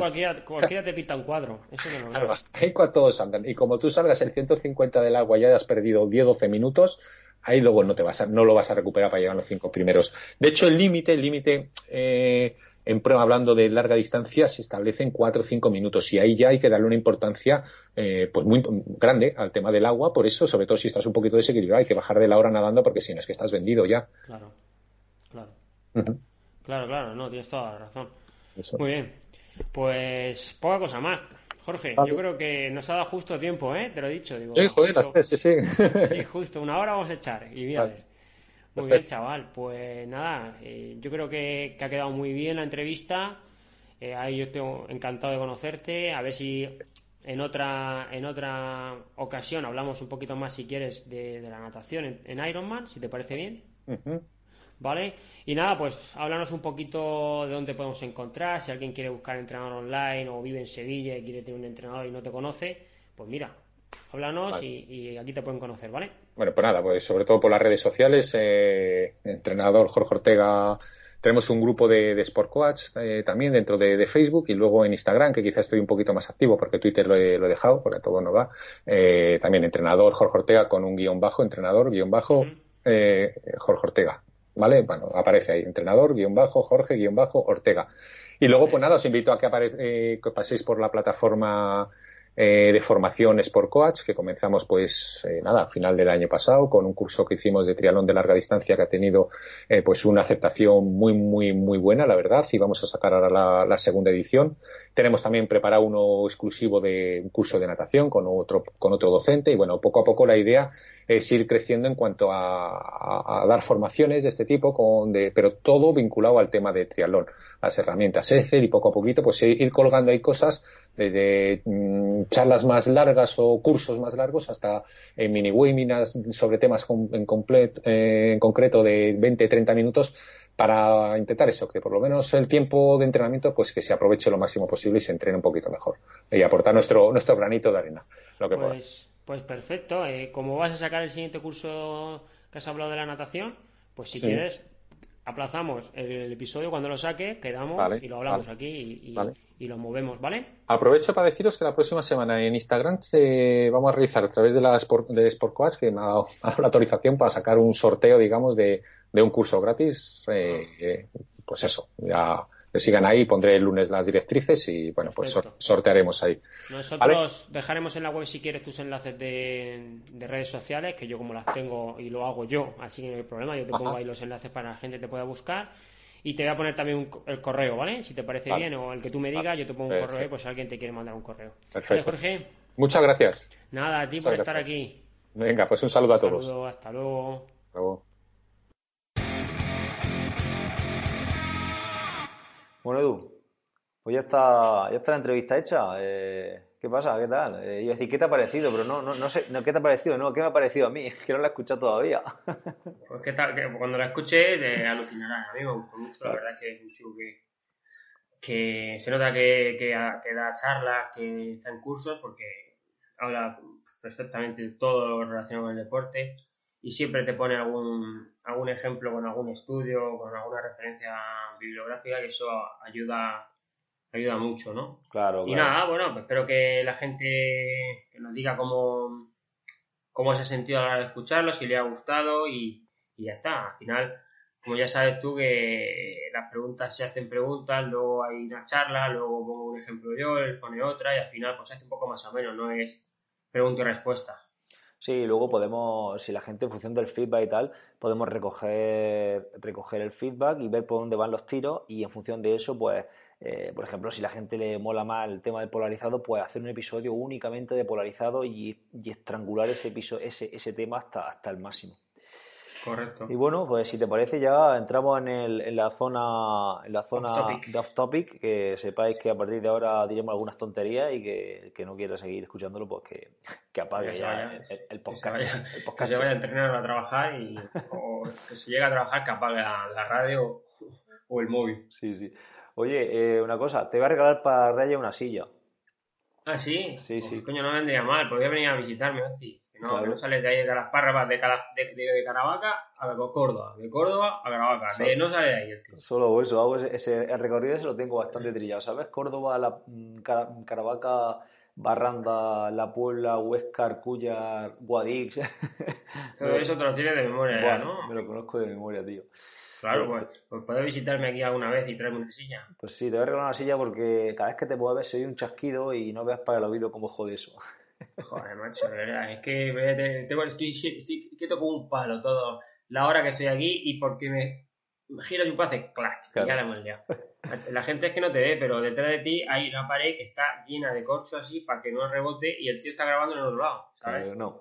La gente no me ve tampoco. Yo estoy grabando ahora mismo, mira, tengo a las espaldas tengo el escritorio donde, donde trabajo y tal, ¿no? Que tengo, como tú dices, una, no, son, no son corchos, son como una espuma de estas de absorción del sonido y delante estoy trabajando ahora mismo, estoy grabando ahora mismo dentro de un armario. Estoy delante con el armario abierto y entonces en una de las estanterías del armario tengo apoyado el portátil. Madre mía, si es que es lo más paranoico que te puede echar a la cara. Eh, pero bueno, está bien, está bien. Cada uno con sus paranoias. El sonido hay que cuidarlo. Me gusta que el sonido salga lo más amortiguado posible. Eh, nah, ese va a ser envolvente, lo vamos a llamar. madre que te pare. Bueno, ¿y qué has hecho este fin de semana? ¿Has entrenado algo ya con los ¿Con los pichones o qué? Pues empecé el lunes con ellos y, y, nada, he, nadado. Hoy voy a hacer el tercer día de natación, voy a hacer mi máximo volumen de todo el año de, agua en mes de septiembre, empezando la temporada. 1100, 1100 metros, 1200. No, llevo, bueno, hice 2600 el lunes, 2000, 2200 ayer y hoy creo que vamos a hacer otros 2000. Así que, bien, 6000 y pico metros. 6.600 metros, 6.800, está bien, ¿no? Hombre, estamos empezando y un poco hacer, como decía como decía Jorge Tomás, ¿no? El efecto vacuna, el efecto vacuna. Sí. Pues eso, ir metiendo pequeñas dosis y, y nada, tío. Eh, hice montaña el domingo, por cierto, hice carrera por montaña por primera vez. Lo he visto, lo he visto. Porque estás preparando un trail, ¿o qué? Sí, voy a hacer, voy a hacer quería hacer dos, quería hacer la vara trail que el año pasado fue donde me doblé el tobillo y me lesioné y lo voy a hacer este año también. Y luego tenía pensado otro, Caravaca Trail Experience, pero me coincide con la boda de un amigo. Y entonces, eh, yo soy de los que piensa que dos cosas en un fin de semana no se pueden hacer. Entonces, prefiero, prefiero ir a la boda, realmente. No se puede hacer, se debe, o sea, se puede, pero no se debe, porque luego eh, la segunda suele no, no triunfar mucho. Ya, tío, pero es que puedo ir a la boda de un amigo, además es una boda de un compañero de club, que va a ir toda la gente del club, va a ser una boda que nos lo vamos a pasar muy bien porque vamos a estar mucha gente relacionada con el mundillo este y, mm. y prefiero estar ahí sin prisa de irme a casa, sin preocupaciones de descansar para luego ir bien a la carrera. Entonces mm. no, no, no, quiero, no quiero estar mezclando cosas. Así que pues. Pues te doy, te doy la idea de hacer un podcast allí. ¿Dónde? ¿En la, ¿En la boda? En la boda, va claro. va a ser que no, ya te lo digo yo que no. No, no, no vas a grabar ahí un podcast. No. Esos tres eh, No, no, no, no, no, no. En ese momento voy a ir sin teléfono y todo. Fíjate lo que te digo. Hostia. no, no, me, no me líes, no me líes. No. Que te veo ahí grabando el podcast borracho perdido. Que va, que va, que va. Bueno, ¿qué tú qué? ¿Cómo, cómo te dio el fin de qué estabas haciendo? Pues yo, nada, poca cosa, la verdad. Eh, hice el, el sábado eh, con, el, con lo del club, un chico del club ha organizado como una salida que mm, se llama la clásica de Santomera, ¿vale? Que tiene unos puntos como de, de puntuación y entonces queremos sacar como varios equipos de tres, entonces hacer eh, ese recorrido y ir puntuando. El primero con, consigue 10 puntos, no exactamente 10 puntos, pero bueno, va consiguiendo primero que llegue 10 puntos, 8, 6, 4, ¿vale? Entonces el equipo que más puntuación pues es el que va primero en la liga y queremos hacerlo así como seguido durante varios fines de semana y luego transportarlo a algún otro club, decirle, venga, eh, yo qué sé, os retamos, tenéis que tener, venir con 10 o con 8 deportistas, tal, capitán, y entonces hacer así una salidica graciosa y, y entrenar. ¿Eso para qué fecha sería? No, lo- no lo sé, porque el, el- el sábado hicimos, hicimos el, el reconocimiento del circuito, aunque no lo pude, yo no lo pude acabar porque pinchó, pinchó un, un oyente nuestro, bueno, pinchó no, hizo el afilador y salió volando. Y luego pinchó, claro, posteriormente pinchó. Y mm, José Alacid, para que tú, lo conoces, Ah, vale, claro, un, sí, sí. un leñazo que cuando yo vine para atrás le iba dando volteretas, dije, madre mía, se mata. ¿Pero se hizo algo? Eh, no, en el hombro y el dedo un poquillo, pero nada, poca cosa. Eh, pero claro, el susto, pues no lo llevamos. Eh, yo la acompañé a su casa y me vine, porque ya, pues, el parón de media hora entre que vuelves y tal, ya, todo el tiempo que yo tenía estipulado para hacer bicicleta se me había comido ya arreglando la bicicleta. El caso es que íbamos a hacer el recorrido para verlo, porque claro, el que lo ha organizado se lo sabe y te lo pasa por vídeo, te pasan los puntos, pero tú no, yo por ahí he pasado cuatro veces y a mí se me olvida los recorridos. Entonces, antes de ir a la batalla tienes que conocer el terreno. Entonces dijimos, vamos a hacer el recorrido bien para ver dónde se puede arrancar, dónde tal. Y yo me quedé pues en la mitad del recorrido. Si son 48 kilómetros me quedaría en el 21, el 22, ya me di la vuelta y vení con ¿Pero es duro? ¿Es duro el recorrido o qué? a ver, el recorrido no es duro, eh, eh, tiene zonas con, para romper grupos, ¿no? Mover el árbol. Eh, subidicas así constantes, duras, algunas explosivas, eh, llegadas en llano, que tienes que, que arrancar muy fuerte. Entonces, la verdad es que tiene, tiene bastante dinamismo. Así que te invito a que vengas con los pichones juntillas si quieres. Pues escúchame, no lo Y- descarto. Según la fecha, incluso podemos bajar a hacer la historia esa. Si no, si lo habría otros clubes. Sí, pues yo quiero hacerla, quiero hacerla para el mes de octubre, ¿vale? Porque luego ya la gente Ostras, empieza a tío, entrenar. el mes de octubre ya, eso tiene que ser, si eso va- es para dar tercera, eso tiene que ser más adelante, ¿no? Mes de octubre. Bueno, pero claro, es que no, una mierda, que si no luego se ponen todos fuertes y te revientan, no, no. Ahora, ahora, que yo estoy fuerte y ahora dejo de entrenar y luego ya no, estoy, no sé qué voy a hacer. Entonces, he pensado organizarlo, otra salidita con los del club y con los que yo entreno a principios de octubre y para finales vamos a empezar, tampoco el plan de venir aquí a reventarnos, pero por lo menos yo que sé, eh, bueno sí, el plan es venir aquí a reventarnos, ¿para qué, para qué no? Bueno, Claro, eso es. A ver, eso molaría hacerlo en época de pre, pre-duatlón y pre-triatlón para poner toques de calidad interesantes. Que, de hecho, yo estoy pensando este año, eh, lo hablé con Alfonso con Tudela el otro día, bueno, hace un- una semana, de competir algo en, en ciclismo, ¿sabes? sí. Eh, hacer algo de ciclismo antes de los duatlones o incluso en mitad de duatlón hacer alguna prueba de ciclismo. Pero también hablando por, por otro lado con, bueno, con Alberto Plaza, no sé si te suena, Sí. eh, que él va a hacer ciclismo ahora, me comentó que hace falta estar federado para muchas pruebas y claro, la licencia de ciclismo son otros 80 euros por lo menos, o 90, no sé cuánto valdrá. Ya. Sí, Y claro- 180 creo que cuesta. Sí, 100, 180, 120, pastizar. Sí, tanto, joder, tipo, yo creo que era menos. Total, que, Sí, claro, claro. no me voy a sacar una licencia para correr tres pruebas de ciclismo, pero sí que me gustaría correr algo de ciclismo y a lo mejor alguna historia así estaría bien, ¿sabes?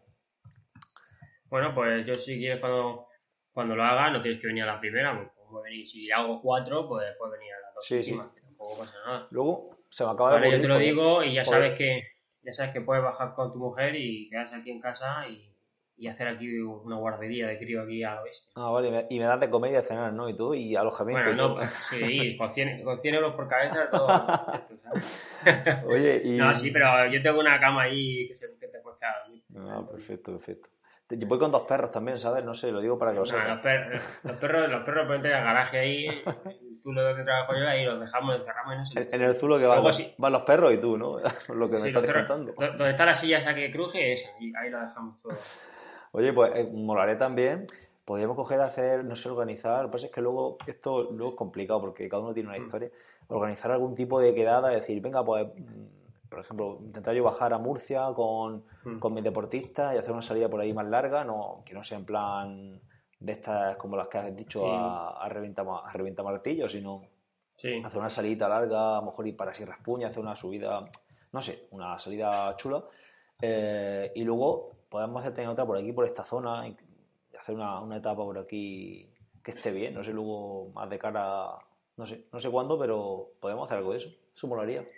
sí, hacerlo parecido como hicimos en el CAR, ¿no? Al final quedar ahí y hacernos, hacernos todo polvo ahí un poquito. Sí, entre bueno, tú- de hecho tú organizas algo, ¿no? El día de la Constitución puede ser que hiciera... Sí, el año pasado no pude porque salí de viaje, pero sí organizo la quedada de triatletas, que, que vienen muchos clubes, Ostras, pues ese día podría ser interesante bajar. Podemos incluso promocionar por aquí eso y, coño, Sí, intentar claro, una claro, salida, una salida con mucha gente en Murcia. Eh, Lo que pasa es que luego yo tampoco Es que es sé. un poco, es un poco peligroso también, porque las últimas veces nos hemos juntado aquí no sé, 50 o 60 personas. Bueno, ¿sabes? no pasa nada, la grupeta de Murcia hay días que van más. Ya, pero bueno, no es que el otro día, no sé si a, a lo mejor alguno aquí no lo puede decir.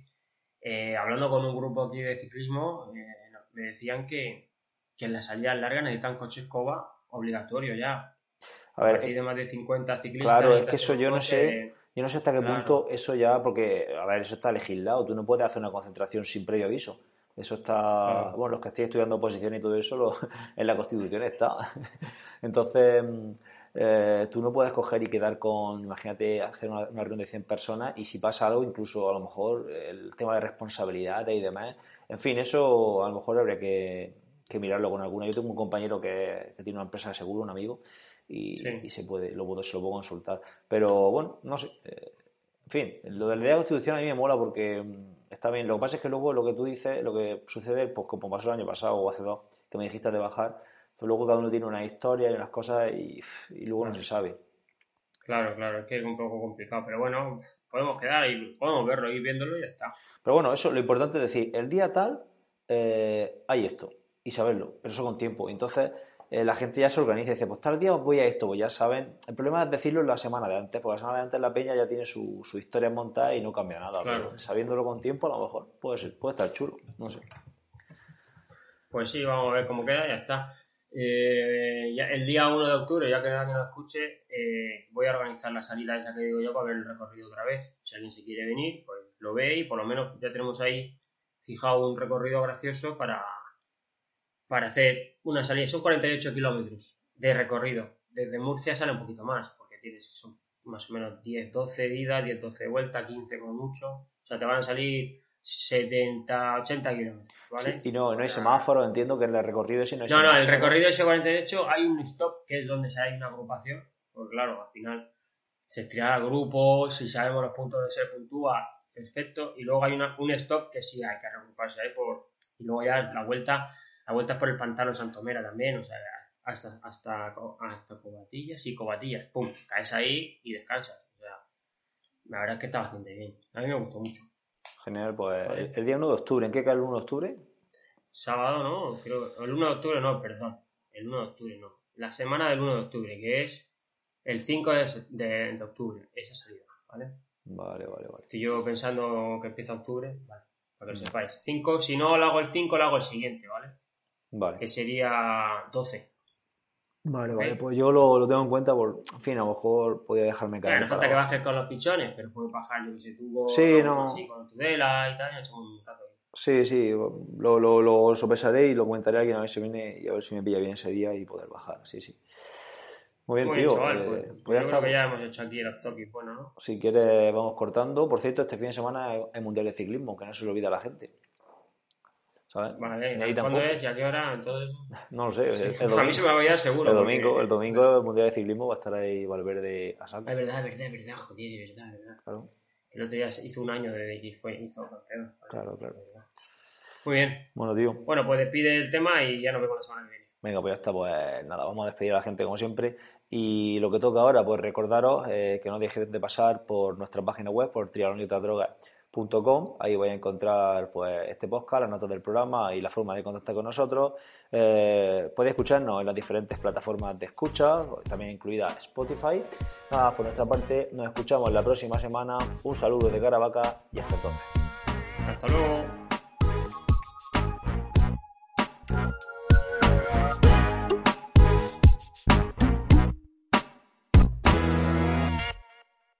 ¿No se merece tu familia lo mejor? Entonces, ¿por qué no los mejores huevos? Ahora, Egglands Best están disponibles en deliciosas opciones. Huevos clásicos, de gallina libre de jaula y orgánicos de Egglands, que ofrecen un sabor más delicioso y fresco de granja que le encantará a tu familia. En comparación con los huevos ordinarios, Egglands Best contiene la mejor nutrición como 6 veces más vitamina D, 10 veces más vitamina E y el doble de omega 3 y B12. Solo Egglands Best. Mejor sabor, mejor nutrición, mejores huevos. Visita egglandsbest.com para más información.